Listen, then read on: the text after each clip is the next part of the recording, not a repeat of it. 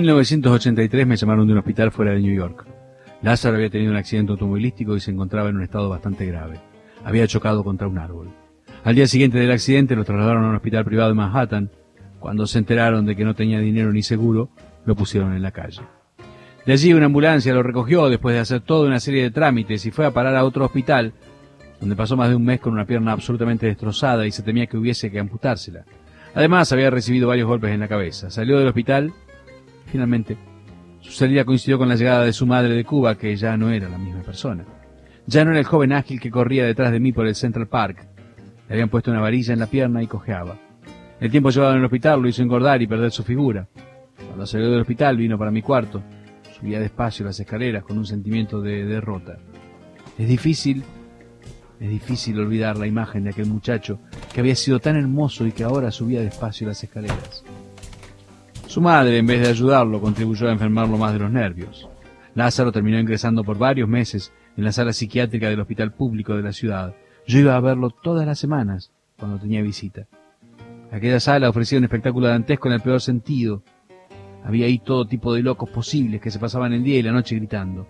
Cuando yo llegaba a aquel edificio sentía un enorme sentimiento de desconcierto y desasosiego. Un día, cuando salía del hospital, vi a un niño pelado al rape y delgado que regaba con una enorme manguera un árbol gigantesco. Pensé que aquel niño era Lázaro, desde niño sin padre y ahora solo en un hospital de dementes. Cuando salió del hospital estaba bastante mal, pero de todas maneras tenían que darle el alta. Regresó a mi cuarto, era difícil vivir con él por su estado de nervios. Le conseguí un cuarto en la calle 31 que era aún más pequeño que el mío, pero con una ventana que daba a un árbol enorme. Yo lo ayudaba aunque mi posición económica nunca ha sido muy espléndida en el exilio. Poco a poco fue incorporándose nuevamente a la sociedad. Comenzó a trabajar en una compañía de aviación y estaba muy entusiasmado con su trabajo, pero la compañía quebró y se quedó sin trabajo de nuevo. Así estuvo un tiempo, pero consiguió luego un trabajo de portero. Ya no éramos los mismos.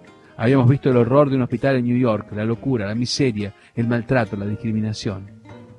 De todos modos, había que seguir adelante y enfrentar las nuevas calamidades que se avecinaran. Nuestra amistad continuaba. Él tenía planes siempre y una gran imaginación, pero no cuajaban en una obra perdurable. Lázaro ha sido en el exilio para mí el único asidero a mi pasado, el único testigo cómplice de mi vida en Cuba. Con él siempre he tenido la sensación de poder volver a ese mundo irrecuperable. Es difícil poder tener comunicación en este país o en cualquier otro cuando se viene del futuro. Y nosotros, los cubanos, los que sufrimos por 20 años aquella persecución, aquel mundo terrible, somos personas que no podemos encontrar sosiego en ningún lugar. El sufrimiento nos marcó para siempre y solo con las personas que han padecido lo mismo tal vez podemos encontrar cierta comunicación. La inmensa mayoría de la humanidad no nos entiende y no podemos tampoco pedirle que nos entienda. Tienen sus propios terrores y no puede, realmente no puede comprender los nuestros, aun cuando quisiera, mucho menos compartirlos. Trabajando como portero, Lázaro conoció en el mismo edificio a una americana y se casó con ella. Me invitó entonces a que pasara unas vacaciones en Puerto Rico. Allí lo estimulé a que escribiera sus memorias como uno de los 10.000 asilados de la Embajada del Perú. Escribió el libro que se llamó Desertores del Paraíso, fue editado por Néstor Almendros y Jorge Ulla. El libro tuvo muy buena acogida por la crítica. Después comenzó a tomar clases de fotografía y hoy es un excelente fotógrafo, aunque sigue trabajando como portero, oficio que es uno de los mejores del mundo. Visitando a Lázaro en la puerta de su edificio, saqué la mayor parte de las ideas de mi novela El portero, que desde luego está dedicada a Lázaro. Desde hace muchos años nuestra amistad se transformó en una suerte de hermandad. Si algunas veces siento pena de irme de este mundo es por saber la soledad en que se quedará viviendo ese hermano, entre enloquecido y genial, que con sus 32 años no ha podido dejar de ser un niño. Pero también siento pena por Jorge y Margarita, y por mi madre, perdida en uno de los barrios de Holguín. En fin, que ni siquiera puedo morirme en paz.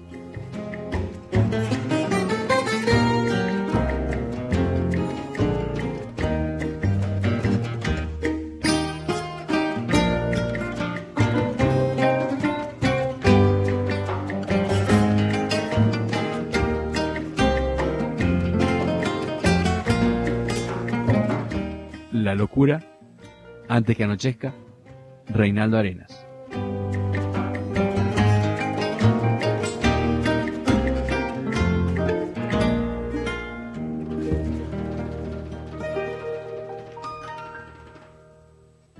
baño, paisaje de acero. No sé si te odio, no sé si te quiero. Cuando estoy contigo me siento inquieto por largarme.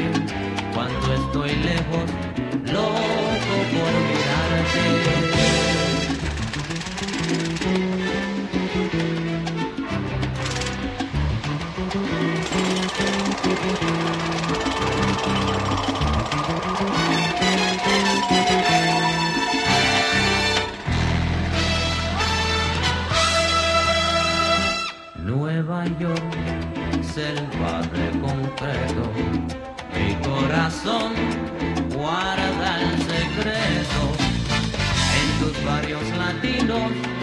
Yo vi por primera vez las tradiciones de mis abuelos.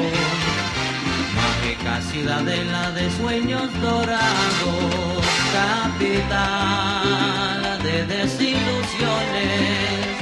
No sé cómo ni por qué me lleva embrujado. Donde quiera me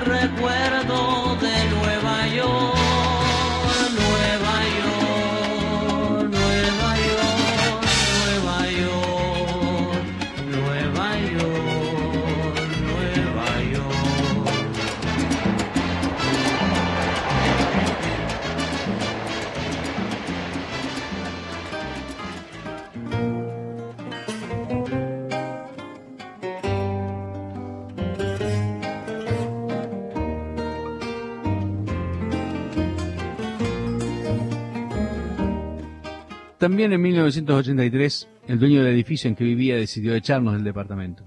Quería recuperar el edificio y necesitaba tenerlo vacío, para repararlo y alquilarlo por una mensualidad mayor a la que nosotros le pagábamos. Fue una guerra entre el dueño y los inquilinos. Aquel se las arregló para rompernos el techo de la casa y el agua y la nieve entraban en mi cuarto. Era difícil mantener una guerra contra los poderosos, sobre todo cuando uno no tiene ni la residencia en un país extranjero y desconoce hasta el idioma y el lenguaje jurídico. Finalmente tuve que abandonar el cuarto en que vivía. Me trasladaron para un viejo edificio cerca de la casa en que antes habitaba. En este país la cosa más normal es que la gente se esté mudando con frecuencia. Pero yo en Cuba una de las cosas que más había padecido era el hecho de no tener un lugar donde vivir y tener que andar siempre ambulante. Tener que vivir en el terror de que en cualquier momento me pusieran en la calle y no tener nunca un lugar que me perteneciera. Y ahora en New York tenía que pasar por lo mismo. De todos modos, no me quedó más remedio que cargar mis bártulos y mudarme para el nuevo tugurio. Después me enteré de que las personas que siguieron firmes en el apartamento tomaron hasta 20 mil dólares del dueño para mudarse. Mi nuevo mundo no estaba dominado por el poder político, pero sí por ese otro poder también siniestro, el poder del dinero. Después de vivir en este país por algunos años he comprendido que es un país sin alma porque todo está condicionado al dinero. New York no tiene una tradición, no tiene una historia. No puede haber historia donde no existen recuerdos a los cuales aferrarse, porque la misma ciudad está en constante cambio, en constante construcción y derrumbe, para levantar nuevos edificios. Donde ayer había un supermercado, hoy hay una tienda de verduras y mañana habrá un cine, luego se convierte en un banco. La ciudad es una enorme fábrica desalmada, sin lugar para acoger al transeúnte que quiera descansar, sin sitios donde uno pueda simplemente estar sin pagar a precio de dólar la bocanada de aire que se respira o la silla en que nos sentamos a tomarnos un descanso.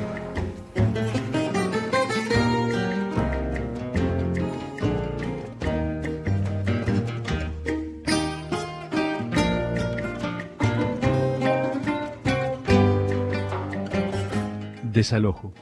Antes que anochezca, Reinaldo Arenas.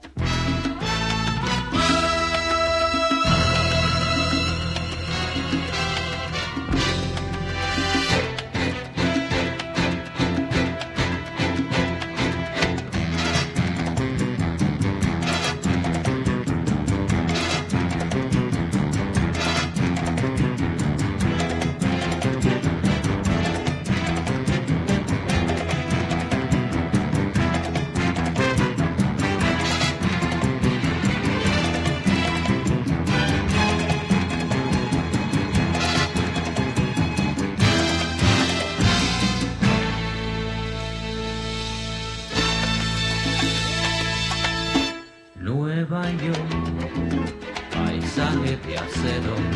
No sé si te odio, no sé si te quiero. Cuando estoy contigo me siento inquieto por largarme. Cuando estoy lejos, lo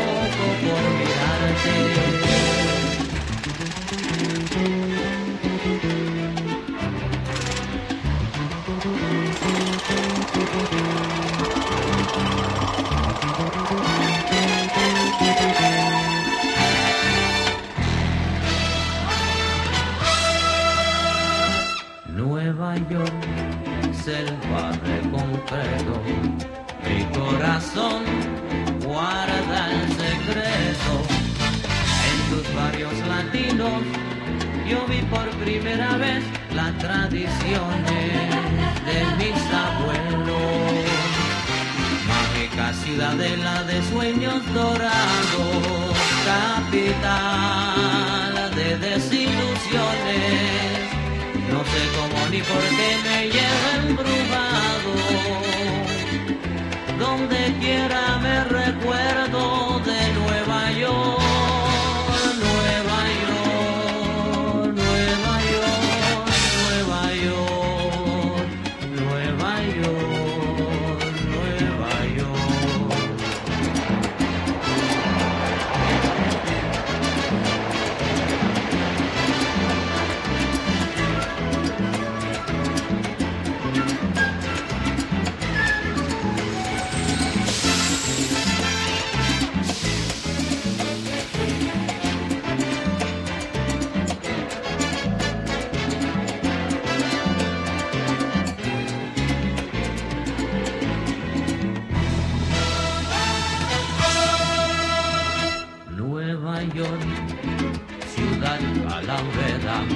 Locura valiente, belleza torva.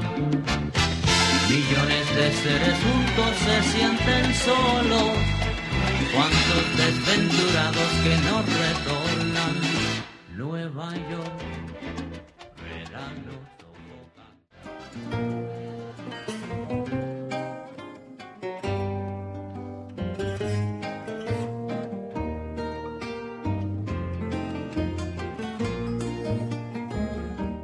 1985 murieron dos de mis grandes amigos, Emil Rodríguez Monegal, la persona que mejor había interpretado todos mis libros, y Jorge Ronet, junto con quien yo había emprendido enormes aventuras nocturnas. Emil murió de un cáncer fulminante. Jorge murió del SIDA. La plaga que hasta ese momento tenía solamente para mí connotaciones remotas por una especie de rumor insoslayable, se convertía ahora en algo cierto, palpable, evidente. El cadáver de mi amigo era la muestra de que muy pronto yo también podía estar en esa misma situación.